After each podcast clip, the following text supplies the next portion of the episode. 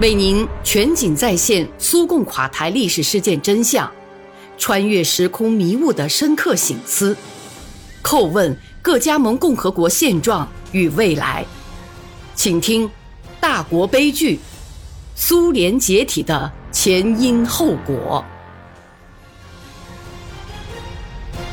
恐怖之夜的真相。依照已做出的决定，罗加奥诺夫上将。作为取缔政府大楼前未经批准的群众集会这一行动的指挥，泽成少将叶菲莫夫协同格鲁吉亚共和国内务部中将格尔戈泽拟定行动计划，并于四月八号二十四时许经上将正式批准。可惜的是，那些做出决定的人没有在文件上留下自己的亲笔签名，于是罗杰奥诺夫将军。便正如他所预料的那样，此刻便独自成了迪比利斯事件中的极端分子。取缔政府大楼前群众大会的行动预定在一九八九年四月九号四时开始。根据当时的标准，内务部队的装备如下：钢盔、防弹衣、警棍、塑料和金属盾牌。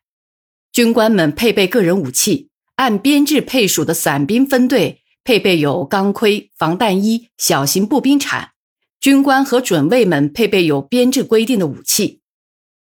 参加行动的除民警人员外，共两千三百人。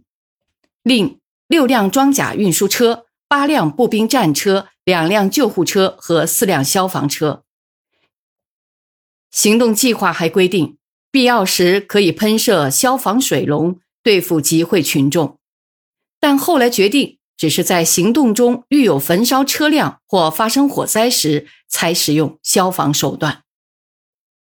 三时许，格文查泽中校依照格尔格泽中将的命令，在政府大楼前向集会群众讲话，建议他们离开广场，并警告说，未经批准的集会不得继续进行，为此将动用军队。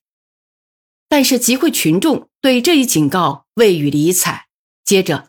三时十六分，应宗教请求，格鲁吉亚最高主教伊利亚二世向集会群众讲话，请求他们停止集会，并警告他们存在确实的危险。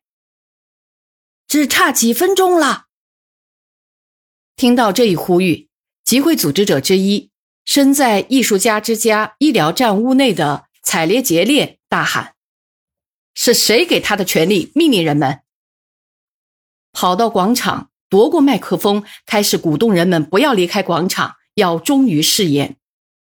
在多次警告将动用武力之后，眼看着部队和军车就要沿着大街向政府大厦进发了。三时五十分，广场的扩音器响起了音乐歌声，大街有些地方人数不多的游行示威者跳起了舞。舞曲录音带是专门准备的。一些地方同时开始跳舞是事先定好的，在面临危险的时刻，这种娱乐是不自然的，显然是装给人看的。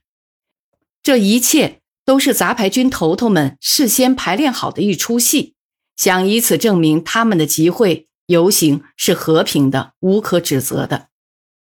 一九八九年四月九号四时，按计划规定。第四摩托化步兵团分队缓缓地向政府大厦开进。实际上，从部队移动的最初几分钟起，空降步兵的官兵就已受到集会群众的攻击。战斗部队还没有同集会参加者接触，就已有六名空降兵因集会参加者投掷石块、瓶子和其他东西而身体受到不同程度的伤害。放过战车后。在装甲运兵车行进时，集会群众又重新聚集到一起。第四摩托化步兵团的伞兵线走走停停。宗校巴克拉诺夫通过扩音喇叭呼吁集会参加者离开大街，否则将使用武力。四时零六分，摩托化步兵团在政府大厦右侧地区接触群众，试图在盾牌的帮助下。沿大街把他们挤出去。经查明，集会组织者于四月八号即已做好准备，对维护法律秩序的力量进行积极反抗。为此，他们成立了由掌握格斗技巧的运动员、身体强壮的男人组成的许多小组。这些人在行动开始前就站在集会群众的最前列，直面部队。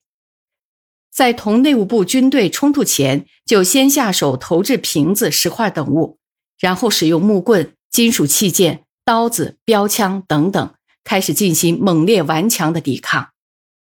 第四摩托化步兵团的军人克服了会众的顽强抵抗，继续缓慢地沿着通往共和国广场的大街把集会者挤出去。可能引起人员伤亡急剧增加和导致行动中断的危急形势，以及。内务部后备力量的缺少，迫使罗吉奥诺夫上将应叶菲莫夫上将的请求，派出五十九人空降兵连支援执行挤压任务的部队。空降兵连人员同集会群众发生了短暂的、没超过十分钟的肢体接触。他们按计划规定只履行保卫任务，没有进一步参加往外挤压群众的工作。军人沿着通往共和国广场的大街，继续缓慢地往外挤压人群，群众的反抗越来越激烈。下面是工学院四年级一个在场的学生的叙述：我当时正站在政府大厦正门附近的麦克风旁，士兵们很快的靠近，约四时许开始清除人群。我们被眼前的景象激怒得发狂，拼命殴打士兵。我们的手中是棍棒，我把第一中学旁的长椅拆毁，拿着长椅的木方去痛打士兵的脑袋。可惜他们却带着钢盔，要不然我定会送他们几个上西天。部分士兵被我们格鲁吉亚小伙子围住了，其中有练空手道的、柔道、拳击的运动员。这些人很快就把士兵制服了。殴斗是你死我活的，流了不少血，有我们的，也有士兵的。我也加入这一伙。我练自由式摔跤有十年了。小伙子夺警棍砸盾牌，士兵成堆的倒下。这些怀有极端主义情绪的部分集会群众，不但有事先准备好的进攻性武器——钢筋、标枪、刀子等，还有射击武器。第四摩托化步兵团的官兵继续克服肆无忌惮的人群的顽强抵抗。约在四时三十分前，终于将广场人群完全挤了出去。此刻，在台阶上、在平台上和政府大厦入口前的草坪上，大楼左侧正面发生过挤压的地方，发现十六人死亡，伤者无数。受伤者即刻得到民警、军人和应召前来的急救人员的救护。清理政府大厦广场的任务完成以后。内务部继续完成既定任务，逼近焦尔德日阿什维里和列霞乌克兰英卡街的交汇处。在这一地区，他们又遭到一大群游行示威男人有组织的激烈的反抗。这群人有一千到几千人。他们除了向部队的战斗队形投掷石块、瓶子和其他杂物外，还对军人使用标枪、刀子。金属管接头、燃烧瓶，从窗口、阳台和屋顶向士兵投掷各种重物，结果部队横行的行径不得不停止。士兵为防御大量飞来的重物，不得不集中起来，用盾牌遮住自己。不少于四十名军人身体受到不同程度的伤害。在这军人的生命和健康受到实实在在威胁的特殊情况下，为防止更加严重的后果。叶菲莫夫上将完全依据内务部队战斗勤务条例，下达了使用特殊制剂丑礼树的命令。巴克兰诺夫中校通过大喇叭呼吁集会群众停止抵抗，并警告他们说，否则将使用催泪瓦斯，但是毫无用处。这之后，经精心计算，使用了十六个单位的丑礼树杠六号，才把胡作非为的人群驱散。